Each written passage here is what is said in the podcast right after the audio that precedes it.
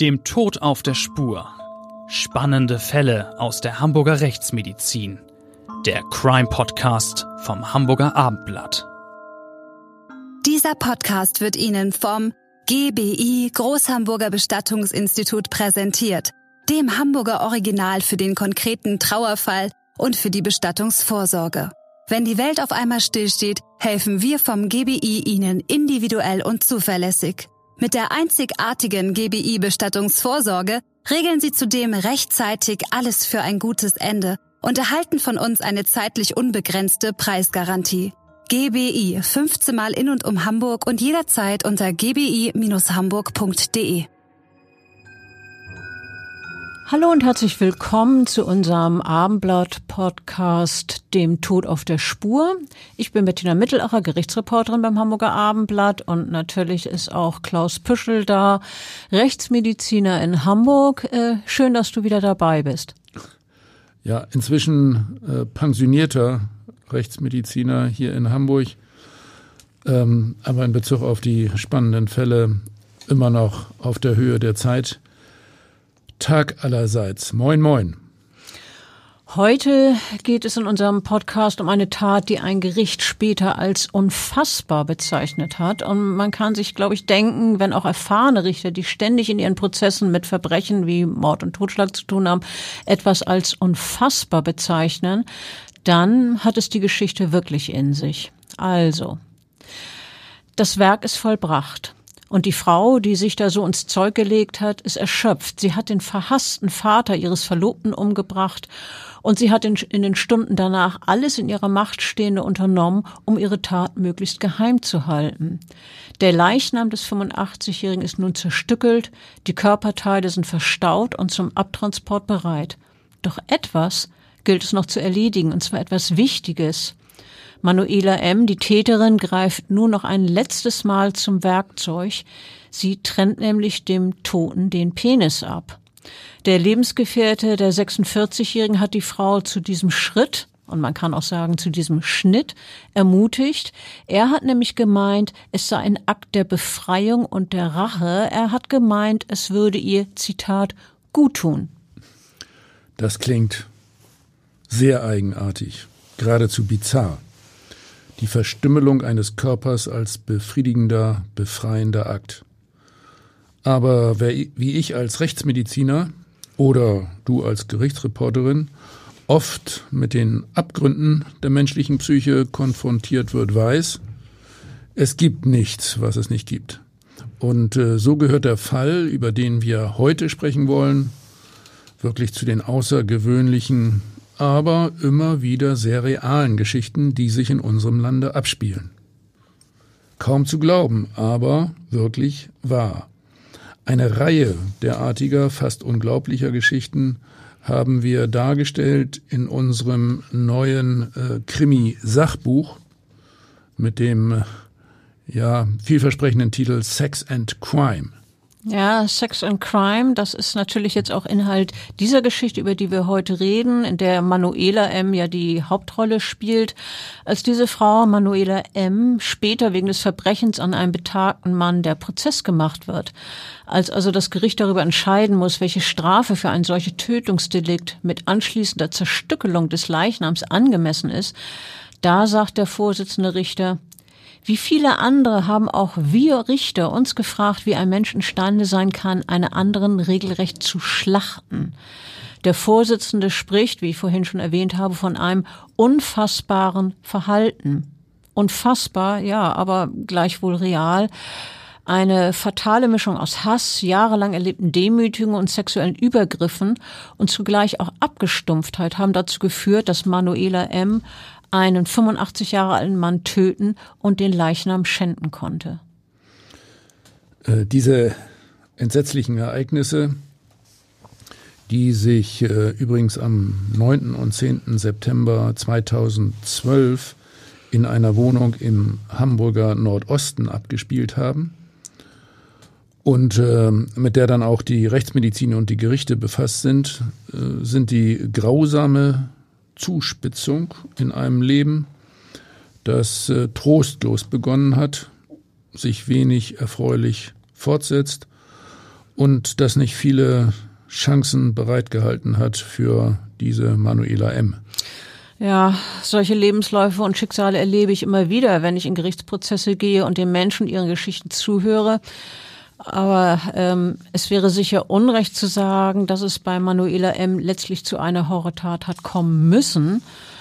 Doch die Grundlagen für ein Leben, das dem Abgrund langsam aber stetig entgegensteuert, die sind doch gelegt und wohl auch schwer zu umgehen, denn statt Liebe und Geborgenheit hat Manuela M. als kleines Kind Ablehnung und Missbrauch erfahren und wie sie mit Konflikten umgehen kann, wie sie Beziehungen festigen kann, das hat sie überhaupt nicht gelernt. Und schon früh wird der Alkohol ihr treuster Begleiter. An ihm hält sie sich fest, nicht gerade das Richtige als Stabilitätsfaktor in einem Leben. Ja, am Alkohol fällt sie sich fest bis zum besseren Ende.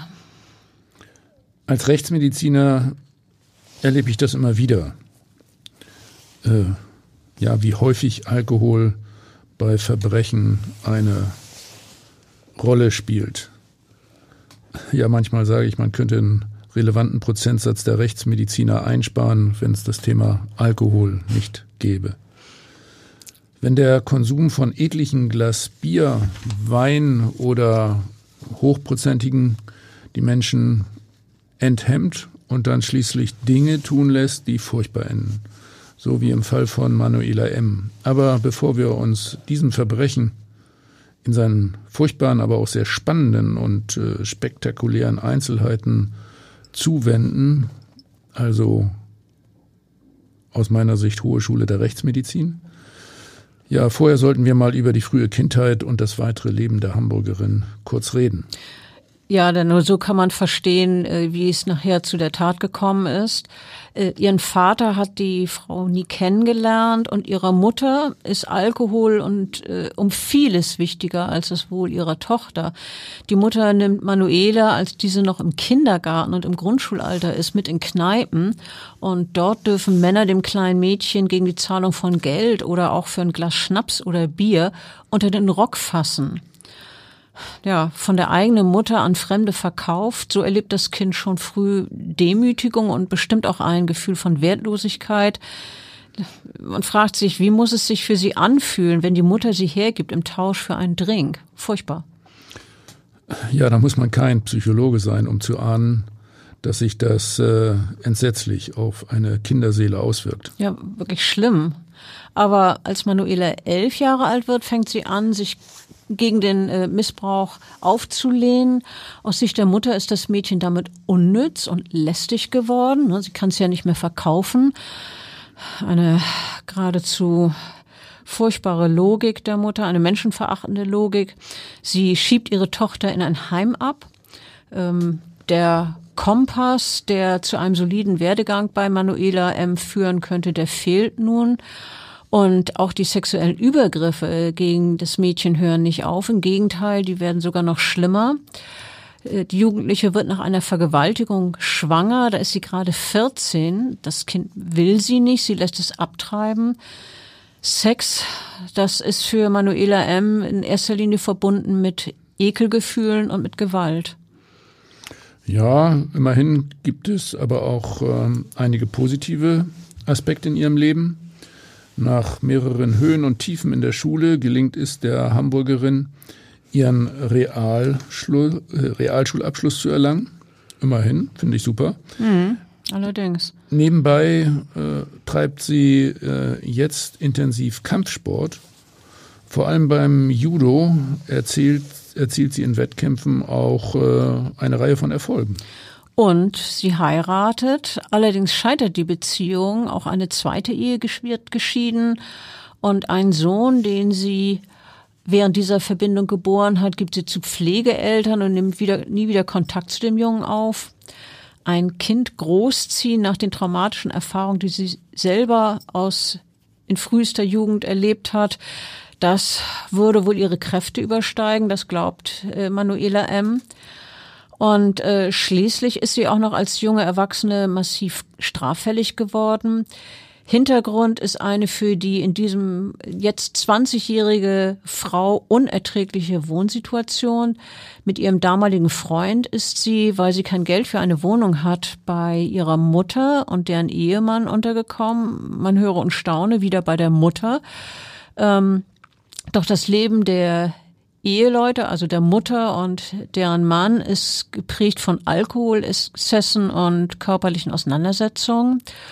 Und noch eine weitere Erfahrung belastet das Verhältnis zwischen den beiden Paaren erheblich. Als, Manu als Manuela M. 16 war, hat ihr Stiefvater ihr auf ekelerregende Weise ein sexuelles Angebot gemacht. Das hat sie nicht vergessen, also will sie aus dieser verhassten Wohngemeinschaft raus, egal wie, und äh, dafür braucht sie Geld. Ja, das ist also jetzt die äh, sehr negative Entwicklung. Also das Wie entpuppt sich nach einiger Überlegung als Banküberfall. Ja, so will das junge Pärchen Geld zusammenbekommen, um äh, wegzugehen, um ins Ausland zu gehen. Vom Stiefvater werden sie nicht nur zu diesem Verbrechen ermutigt, der ältere Mann stellt ihnen auch noch zwei Gaspistolen aus seinem umfangreichen Waffenarsenal zur Verfügung.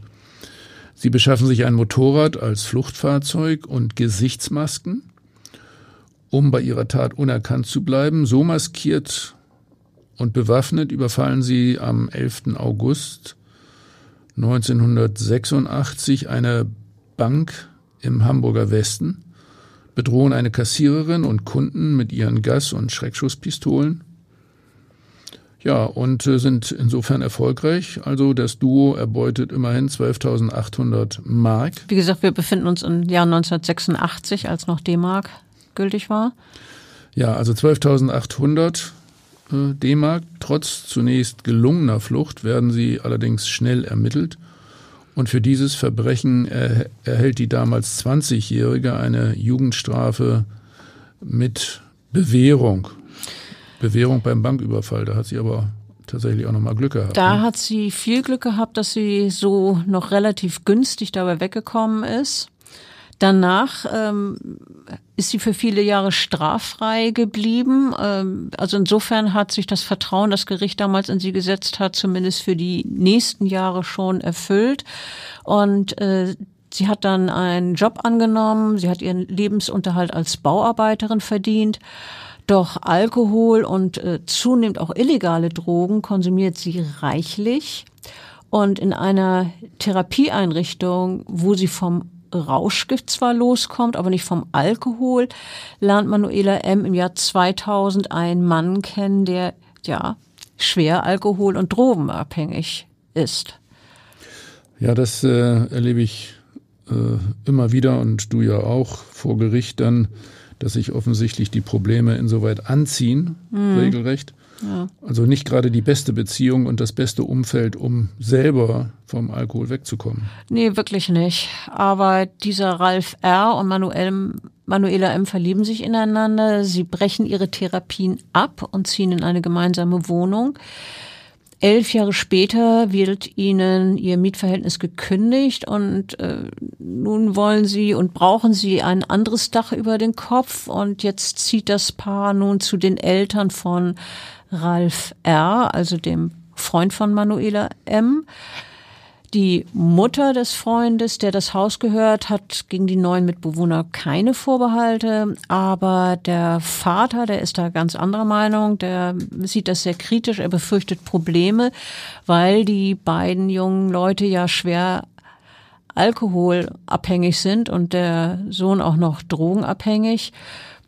Ähm, ja, Manuela M. konsumiert nach wie vor große Mengen Alkohol und wie, wie erwähnt, der Lebensgefährte ebenfalls nimmt weiter harte Drogen und äh, die jungen Leute bringen einen Hund mit in den Haushalt, den der Vater Karl R. nicht leiden kann. Damit sind Konflikte ja vorprogrammiert, äh, dass aber, aber am Ende einer im Grab landen würde und einer im Gefängnis, ja, damit hat wohl ja zu diesem Zeitpunkt niemand gerechnet. Nein, aber äh, die Auseinandersetzungen werden häufiger, die Situation eskaliert und vor allen Dingen zwischen Manuela M. und ihrem Vater und dem Vater ihres Verlobten kommt es zunehmend zu Spannungen. Der 85-Jährige schimpft immer wieder über seine Schwiegertochter ins B und äh, lässt auch keinen Zweifel daran, dass er sie für unbeholfen hält und auch nervig. Und äh, dann hat der Senior neben einer Reihe von anderen Eigenarten die Gewohnheit, äh, eine Angewohnheit, die Manuela M. besonders heftig stört. Er läuft nämlich immer wieder gern ohne Hose im Haus rum. Ja, schon nachvollziehbar für mich, dass das für die Frau unangenehm war. Und ähm, Vielleicht wäre sie gegenüber diesem Verhalten gelassener gewesen, wenn sie nicht früher in, in ihrer eigenen Jugend so viele Missbrauchserfahrungen gemacht hätte. So aber kann man sich vorstellen, dass äh, dieser schamfrei entblößte Unterleib des alten Mannes äh, für sie eine nur mühsam zu ertragende Provokation ist. Ja, also zwischen den beiden herrscht abgrundtiefe Abneigung. Es gibt immer wieder Streit. Äh, da braucht es wirklich nur noch einen Funken, um den massiven Groll im Manuela M. zur Explosion zu bringen. Ja. Ja. Wie geht's weiter? Und der Funken zündet dann. Das geschieht äh, am 9. September 2012. Ihr Freund ist schon seit Wochen wegen einer Drogentherapie außer Haus. Die Ehefrau von Karl R. ebenfalls seit längerem unterwegs. Weitere Podcasts Als, äh, vom Hamburger Abendblatt finden Sie auf abendblatt.de sich an jedem Vormittag darüber lustig macht, wie Manuela M. sich beim Ausräumen der Geschirrspülmaschine schwer tut. Was dann geschieht, hat die damals 46-jährige später als Angeklagte vor Gericht geschildert. Erzähl mal, Bettina, du warst dabei. Was hat die Frau gesagt? Naja, also Manuela Ems Aussage ging so, der ehemalige Busfahrer, also der 85-Jährige, habe, so sagte sie, ständig an mir rumgemotzt. An dem Tattag habe ich in der Küche an der Spülmaschine gearbeitet. Er kam herein und meckerte. Es gibt Frauen, die sind wirklich zu blöd, eine Spülmaschine aufzufüllen. Also soll, soll der Mann zu ihr gesagt haben, dann geht sie, fährt sie weiter fort. Das konnte ich noch ertragen. Meckern war bei ihm an der Tagesordnung, aber dann versetzte meinem Rauhardackel Pluto einen Tritt und schließlich schubste er mich gegen den Küchentisch. Und äh, dann hat sie geschildert, wie sich die Sache weiter ereignet habe. Als der Senior dann die Treppe ins Obergeschoss hochgehen möchte, verfolgte sie ihn. Sie ist ja vom Judo gestählt und, und auch kräftig von ihrer Arbeit als Bauarbeiterin. Äh, sie folgt ihm also wutentbrannt, schimpft laut. Er versucht den Angriff, den er nun ahnt, abzuwehren, ist aber dafür nicht kräftig genug. Die ehemalige Kampfsportlerin wendet nun bei ihm ein Judo-Griff an, äh, der als Kreuzwürger auch bekannt ist. Und zwar packt sie den Hals des Mannes, der sich mittlerweile zu ihr umgedreht hat, mit beiden Händen über Kreuz am Kragen und zieht den Stoff kraftvoll zusammen. Was, was passiert dann genau? Erklär das doch mal. Ja, das äh, ist äh, jetzt der Fall für die Rechtsmedizin. Die Blutzufuhr äh, wird äh, am Hals äh, blockiert.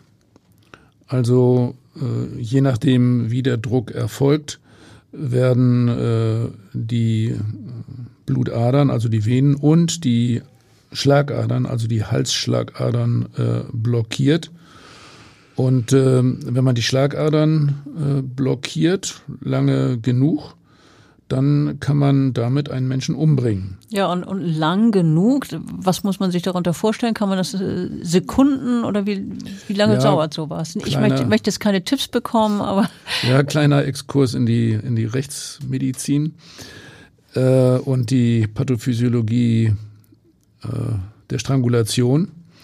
Also wenn die Halsschlagadern äh, abgedrückt sind, dann äh, wird man tatsächlich innerhalb von 10 bis 15 Sekunden bewusstlos und äh, ist damit wehrlos, handlungsunfähig. Das ist verdammt schnell, ne? Ja, das ist eine sehr kleine Zeitspanne. Führt äh, zum Beispiel auch dazu, dass die Menschen beim Erhängen sehr schnell bewusstlos werden und sich dann nicht mehr äh, retten können. Allerdings, äh, wenn man dann äh, äh sicher gehen will, dass die Person auch wirklich stirbt, muss man diesen Griff noch minutenlang aufrechterhalten. Und, das gilt äh, jetzt wiederum, äh, bezieht sich wiederum auf die Judekämpferin. Ja, also zum Schluss war da ja einer tot und mhm. da reicht natürlich ein Griff von einigen Sekunden nicht aus. Der führt nur zur Bewusstlosigkeit. Das Opfer wacht wieder auf.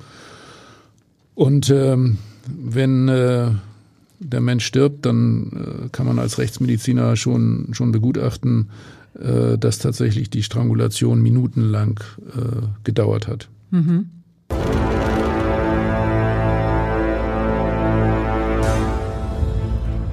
Düster, rau und meisterhaft erzählt. Aus dem Schatten des Vergessens ist der erste Band der Thriller-Reihe des Kanadiers Martin Michaud. Montreal, ein Tag vor Weihnachten.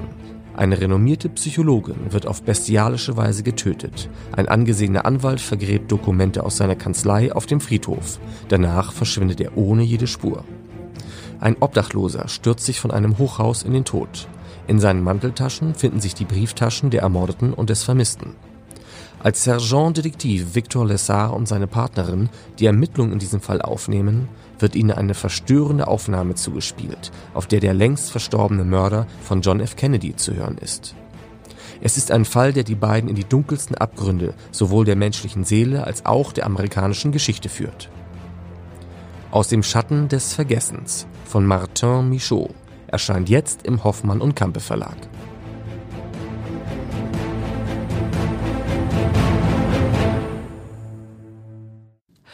Ja, Manuela M. hat dann auch äh, den Griff dann gelockert, als sie realisiert hat, dass der Körper des 85-Jährigen ganz schlaff geworden ist. Ähm, sie hat dem Gericht das so erzählt, nach ein bis zwei Sekunden lief er blau an und brach zusammen. Das hat sie wörtlich gesagt.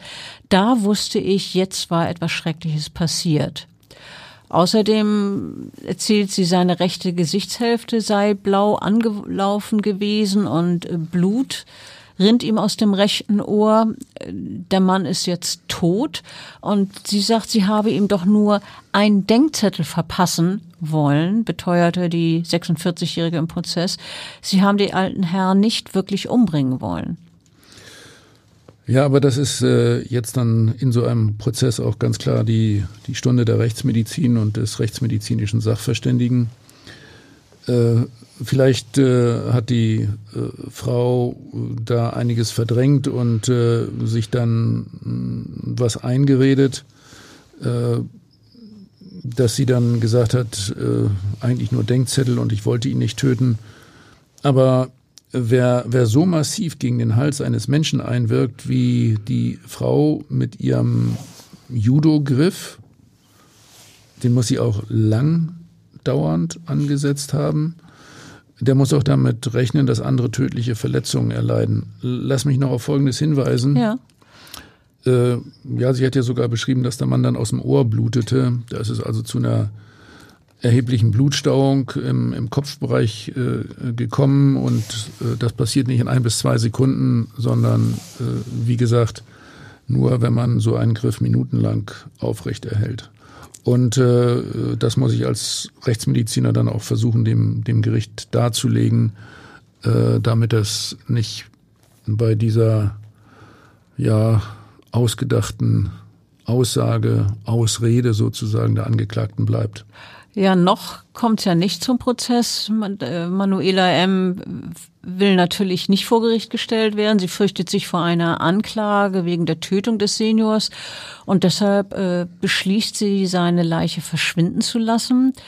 Zunächst zerrt sie den schlaffen Körper des Toten in die Garage und reinigt den Treppenbereich von den Blutspuren. Dann ruft sie ihren Verlobten an, der ist ja äh, zur Kur, zur Entziehungskur. Äh, das Telefonat, in dem sie Ralf R. vom Tod seines Vaters berichtet, rekapituliert Manuela M. später im Prozess so, dass sie zu ihrem Freund sagt, du Ralf, es ist etwas Schlimmes passiert, dein Vater ist tot. Und dann habe Ralf gesagt, was soll daran schlimm sein? Das kann er in dem Moment noch nicht so richtig verstehen. Gut, der Vater ist 85, vielleicht hat ihn das nicht so sehr gewundert, aber dann sagt nämlich Manuela, ähm, ich habe Scheiße gebaut, ich habe ihn gewirkt. Ja, und jetzt der, der Freund äh, reagiert ja, ich muss natürlich sagen, merkwürdigerweise, aber vielleicht äh, aus der Beziehung da heraus äh, verständlich, äh, regelrecht gelassen und auch effizient. Er empfiehlt seiner Freundin ein Chlorbleichmittel zum Säubern und dann weiterhin auch noch Frischhaltefolie zu besorgen. Äh, darin soll sie den Leichnam seines Vaters einwickeln. Und äh, der Mann selber bricht dann umgehend seine Drogentherapie auf äh, der Insel Fehmarn ab und eilt nach Hause, um seiner Verlobten beizustehen. Nun, nun beschließt nun, das nicht mehr mit nur mit Rat, sondern auch mit Tat offensichtlich, ne? Ja, das Paar beschließt, äh, den toten Körper zu zerteilen und äh, damit dann auch besser zu entsorgen. Sie wollen ihn in einem nahegelegenen Naturschutzgebiet vergraben. Die Hauptarbeit beim Sägen, das im Erdgeschoss des Paares vonstatten geht, übernimmt ja wieder Manuela M., die ehemalige Bauarbeiterin, die sich äh, mit Werkzeugen gut auskennt. Die Angeklagte hat im Prozess bei der Schilderung der Tat nicht mit Einzelheiten gespart und äh, ich finde, wir sollten auch die ganze Geschichte erzählen, oder? Äh, ja klar, äh, das ist ja äh, eine Geschichte, die wirklich war und als Gerichtsmediziner ja, stehe ich dann auch für die Einzelheiten. Auch wenn es jetzt äh, tatsächlich richtig fies ist, ähm, die 46-Jährige erzählt im Prozess, wir haben gleich mit der Zerteilung losgelegt. Und äh, ihr Freund, der habe dabei gesessen und ihr Anweisungen gegeben. Und dann hat sie gesagt, er hatte früher bei den Skinheads gelernt, wie man Leichen entsorgt. Nach seinen Anweisungen erfährte ich den Kopf, die Arme und die Beine von dem Körper. Ja, so hat sie das erzählt. ja. Und äh, wir konnten das, ja, wir konnten das später so auch bei der Obduktion äh, bestätigen. Mm, wir versuchen bei unserer exakten Befunderhebung dann natürlich auch immer die Werkzeugspuren genau zu rekonstruieren und äh, ja, entsprechend ihren Angaben und, und unseren Feststellungen äh, hat die Frau eine Knochensäge und zusätzlich dann noch ein scharfes äh, Messer aus der Küche benutzt. Ja, und dann nach dem Absägen von Kopf- und Gliedmaßen, so schildert sie es weiter, äh, jetzt wieder wörtlich, sollte ich schließlich auch noch das Gemächt abtrennen. Äh, ihr Freund habe dann gemeint, das würde doch balsam für ihre Seele sein, ne, wegen der früheren Missbrauchtaten und auch weil sie sich ja immer über den, den 85-Jährigen so geärgert hat dass er ohne Hose rumlief. Und äh, tatsächlich macht sie nun den finalen Schnitt. Ihr erscheint die Entmannung des Toten als angemessene postmortale Strafe für seine Unart im Haus ohne Hose rumzulaufen. Dann reinigt sie die Körperteile mit dem Chlorbleichmittel, so wie ihr Freund ihr das empfohlen hatte. Und beim anschließenden Verpacken der Körperteile hilft Ralf R. nun mit. Ja, zum Aufräumen und Säubern des blutbesiedelten, blutbesudelten Zimmers äh, wurde dann äh, Folgendes äh, deutlich. Das nimmt viel länger in Anspruch als das Zerteilen der Leiche vorher. Unter anderem äh, haben kleinere Weichteile, vor allen Dingen kleine Sehnenstücke, den Ausguss verstopft. Uh. naja, ähm, ja, wir wollen es ja benennen, wir wollen es ja erzählen, wie es war, aber es ist natürlich trotzdem fies. Ja, Ausguss verstopft. Ja, und das Schrubben des Fußbodens ist sehr mühselig. Danach transportiert das Duo den Torso dann mit einer Sackkarre zum Naturschutzgebiet, ganz in der Nähe, und äh, verscharrt die äh, Leichenteile, also erstmal den Torso. Dann äh, wollen sie sich um die Beseitigung der anderen Körperteile kümmern. Sie gehen zurück in ihre kleine Wohnung und äh, räumen jetzt noch Kopf, Arme und Beine des Toten in einen Rollkoffer. Ja, aber der Plan, sofort ein zweites Mal zum Vergraben der Leichenteile loszuziehen, der scheitert, weil das Paar einerseits von seinem Tagwerk äh, zu erschöpft ist und ähm, außerdem ist überrascht ein Kumpel von Ralf Erzo Besuch gekommen und naja, den können sie natürlich schwerlich bitten, beim Entsorgen eines zerstückelten Toten mit anzupacken. Also wartet das Duo damit bis zum Folgetag. Ähm, Manuela M. sagt später im Prozess, ich wünschte, ich hätte die Kraft gehabt, mich den Anweisungen von Ralf zu widersetzen. Und ähm, zumindest dann im Prozess, während sie die Tat geschildert hat, ist die 46-Jährige auch tatsächlich immer wieder in Tränen ausgebrochen. Ja, wer es glaubt. Ja, Was kann man misstrauisch sein, aber vielleicht hm. hat sie ja wirklich, war sie ja wirklich im Nachhinein entsetzt über ihre, ihre Tat. Ihr selber und auch ihrem Freund hat äh, der alte Mann Karl R. in den nächsten Wochen offensichtlich nicht gefehlt. Doch es gibt andere, die äh, den Mann vermissen. Damit sind wir wieder bei einem meiner Standardthemen, Lieblingsthemen, vermisst. Das ist ja ein Thema, mit dem wir äh, uns auch äh, schon häufig beschäftigt haben. Auch hier lass mich erinnern an unser, unser gemeinsames Buch. Das heißt auch so, vermisst. Sehr spannend zu lesen, kann ich nur empfehlen. Kürzlich rausgekommen. Genau. Hier ist es äh, jetzt äh, so bei Karl R., dass wenige Tage nach dem Verschwinden des pensionierten Busfahrers bei der Polizei eine vermissten Anzeige eingeht.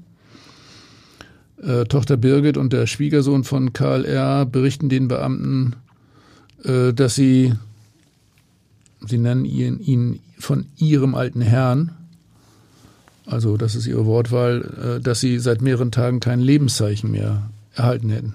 Ja, und die Polizei, die ermittelt dann auch äh, im Umfeld des Mannes, äh, geht also der, der Vermisstenanzeige intensiv nach und äh, sie findet unter anderem in seinem Haus eine Art Tagebuch, in dem er präzise alle Erinnerungen und seine Ausgaben aufgelistet hat. Und ja, diese Eintragung endet nun, nun genau am 9. September.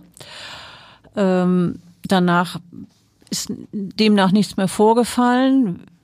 Und ähm, die Manuela M. geriet sehr schnell in das Visier der Ermittlungen, weil ja nun auch ihr katastrophal schlechtes Verhältnis zum Vater ihres Lebensgefährten kein Geheimnis gewesen ist. Und da hakt die Polizei dann äh, doch mal intensiv nach. Ja, und dieser Behauptung, äh, Karl R. habe sich freiwillig abgesetzt, ja, der schenkt die Polizei ich finde verständlicherweise keinen rechten Glauben.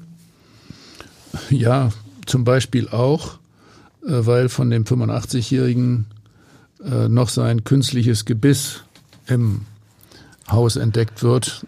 Ein, ein Detail nebenher, ja, aber schon, wie ich finde, ein relevantes Indiz.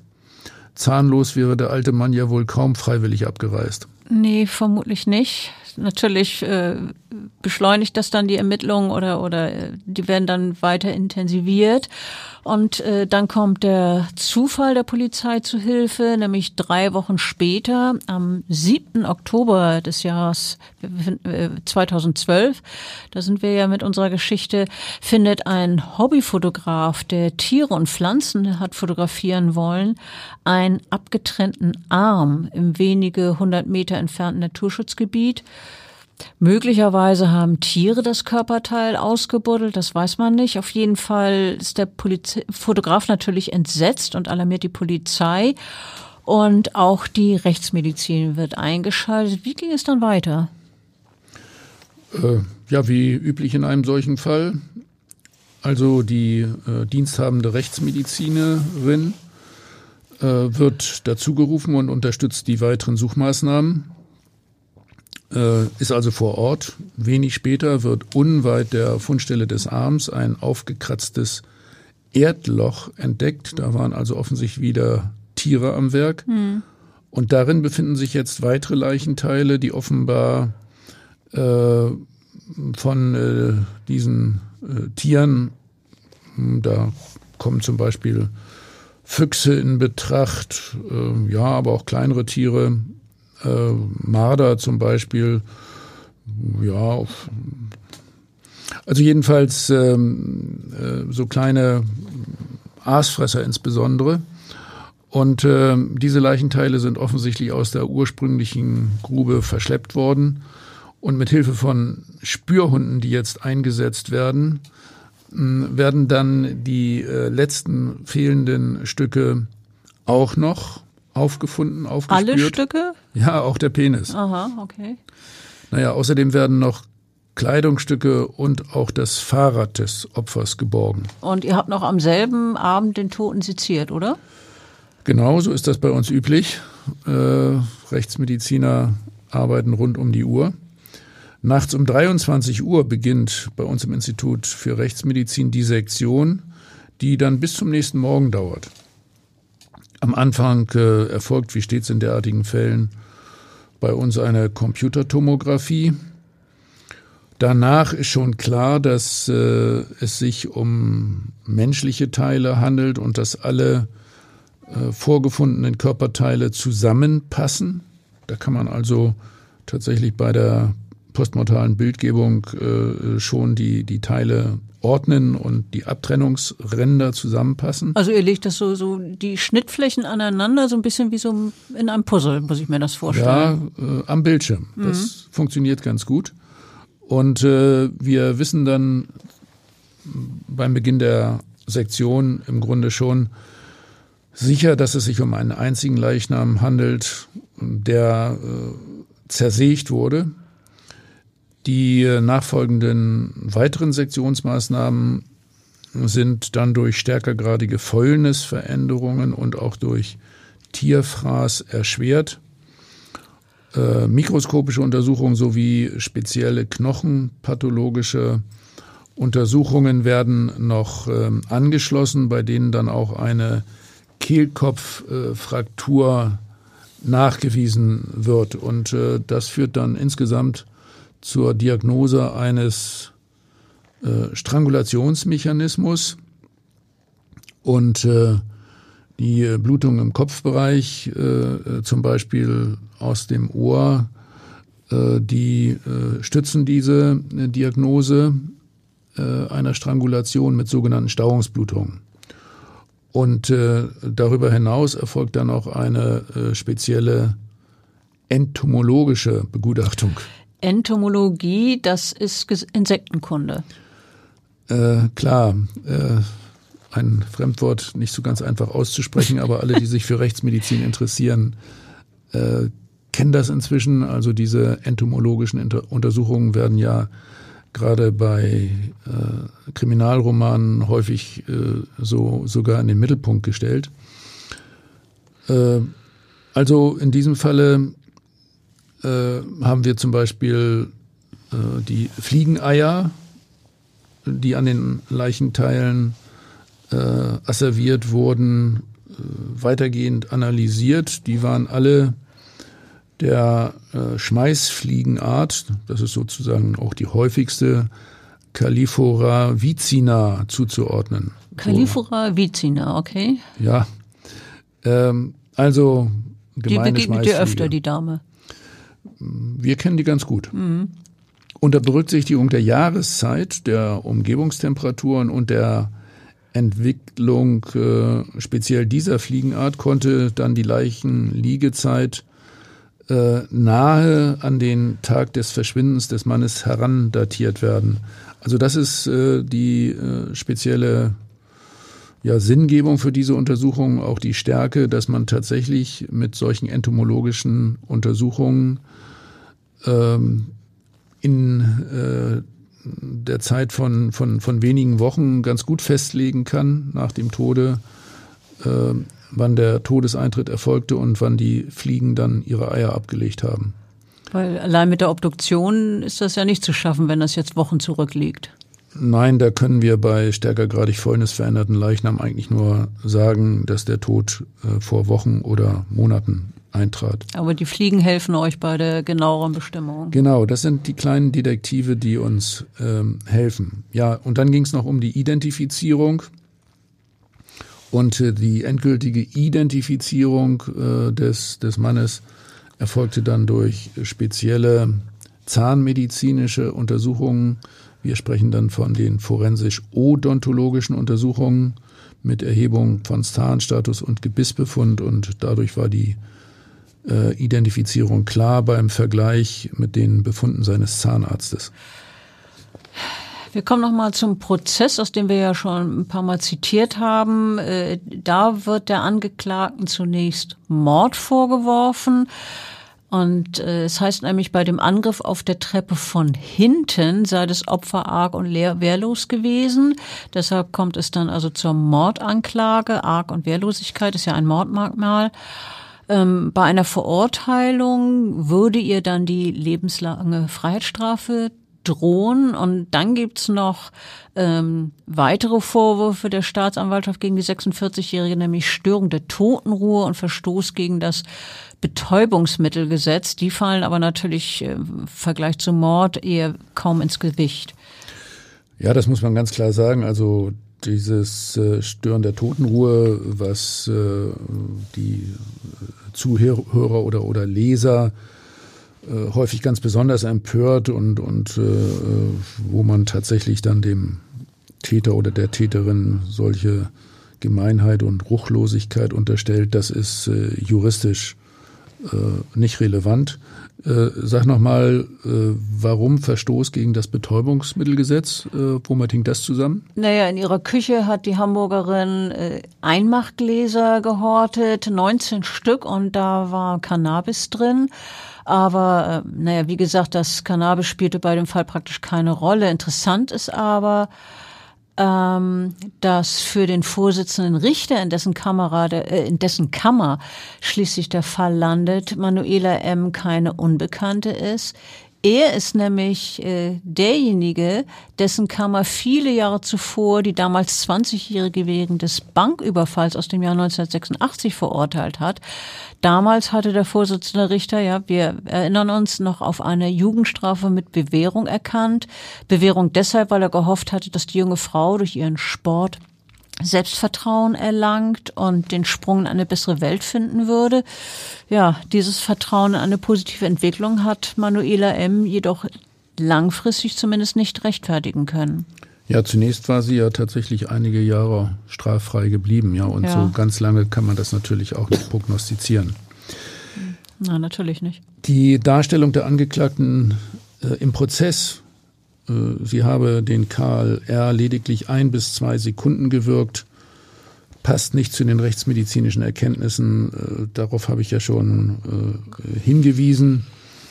Wir in der Rechtsmedizin haben wirklich die Einzelteile alle sehr exakt untersucht durch die Computertomographie und dann durch die Sektion. Insbesondere gilt dies auch für den Kopf- und den Halsbereich. Dabei haben wir unter anderem diese angeführten Stauungsblutungen aus dem Ohr festgestellt.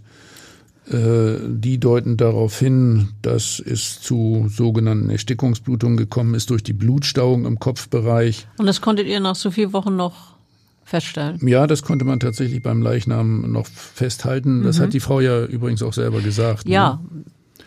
Und äh, da muss man dann äh, äh, sagen, äh, das geht erst, äh, wenn äh, längere Zeit der Hals zugedrückt wird.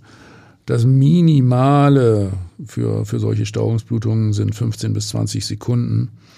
Aber der Blutrückfluss wird, wenn der Tod eintritt, deutlich länger behindert. Und äh, äh, dass äh, dieses lang anhaltende Würgen stattgefunden hat, was ich dann so im Prozess herausgestellt habe. Das ist ein wesentliches Argument dafür, dass die Staatsanwältin der Angeklagten dann auch nicht abnimmt, dass die Tötung von Karl R. ja fast unbeabsichtigt gewesen sei oder ein Unfall. Die Staatsanwältin hat dann eine zehnjährige Freiheitsstrafe bei Manuela M. beantragt, mhm. allerdings nicht mehr wegen Mordes, sondern äh, jetzt wegen Totschlags. Äh, die Absicht, heimtückisch zu morden, sei der Angeklagte nicht mit der hinreichenden Sicherheit nachzuweisen, sagte die Staatsanwältin dann in ihrem Plädoyer. Womöglich sei Karl R. doch nicht arglos gewesen.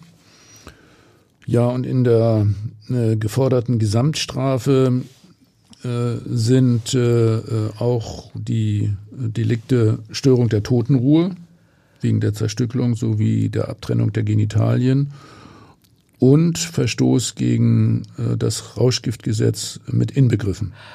Und in ihrem letzten Wort, das ja jedem Angeklagten zusteht, nach den Plädoyers und vor der Urteilsverkündung, sagt die Angeklagte unter Tränen, sie hoffe, die Angehörigen des Verstorbenen könnten ihr eines Tages vergeben.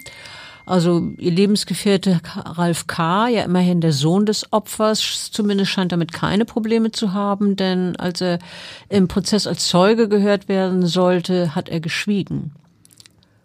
Ja, als Verlobter hm, der Angeklagten hat er äh, auch das Recht dazu.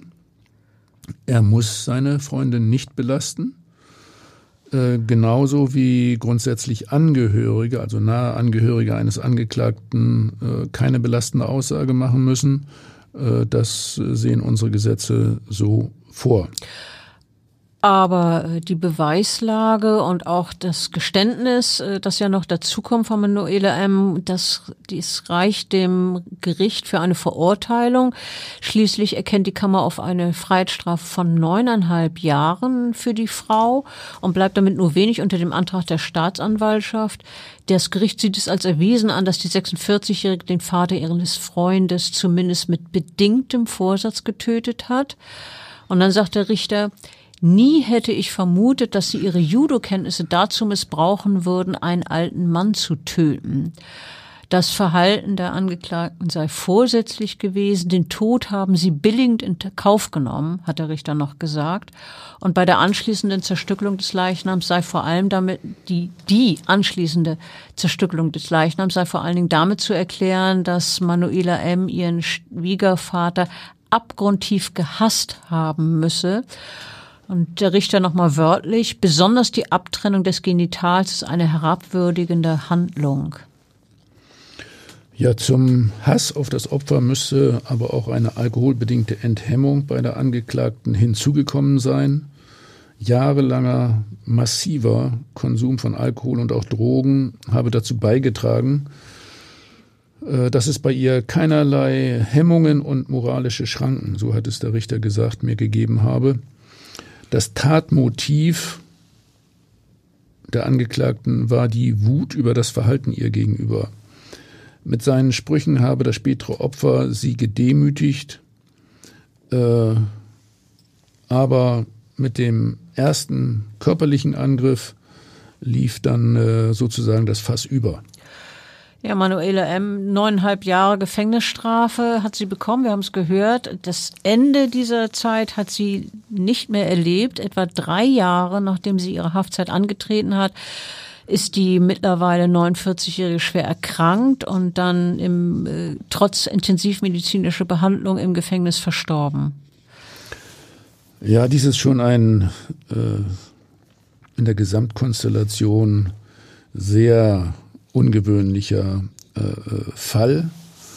Hm, bei Manuela M. ist es eine insgesamt sehr spezielle und sehr düstere, wie ich finde, und bedrückende ja, Karriere als Verbrecherin. Selbst Opfer von Kindesmisshandlung, Vernachlässigung und äh, sexuellem Missbrauch.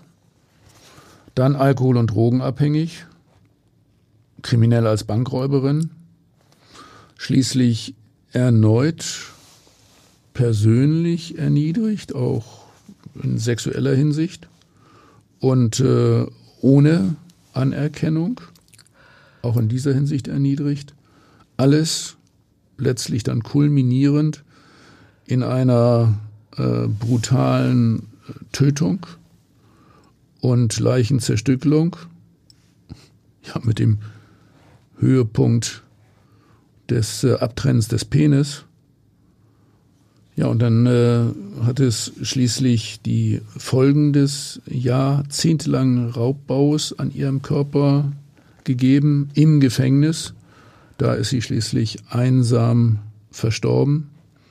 Das ist eine echte Bilderbuchkarriere, aber natürlich im völlig negativen Sinn. Ja, im negativen Sinn, das kann man wohl sagen. Ähm, auch ihr Lebensgefährte Ralf R. hat nach dem Urteil gegen seine Freundin nicht mehr lange zu leben. Er stirbt im November 2013, also ein gutes Jahr nach der Tat an seinem Vater, an einer Überdosis Drogen. Und äh, bei Drogen kann man sich natürlich fragen, ist es eine versehentliche Überdosierung gewesen oder ähm, ist er seines Lebens überdrüssig gewesen, hat vielleicht auch nachgeholfen. Ich meine, immerhin, er hat den eigenen Vater zerteilt im Zimmer gesehen. Solche Schlachthausbilder im Kopf sind sicher auch quälend und vielleicht irgendwann unerträglich geworden. Man kann nur mutmaßen. Ja, über äh, Tod durch Rauschgift müssen wir mal einen extra Podcast äh, auflegen. Das ist ein Zimmer, ein Thema, was mich äh, von Anfang an sehr bewegt hat. Aber für heute sei es das. Wir sind ja beim Thema Sex and Crime. Ja, vielen Dank und ich freue mich aufs nächste Mal. Bis dann und tschüss.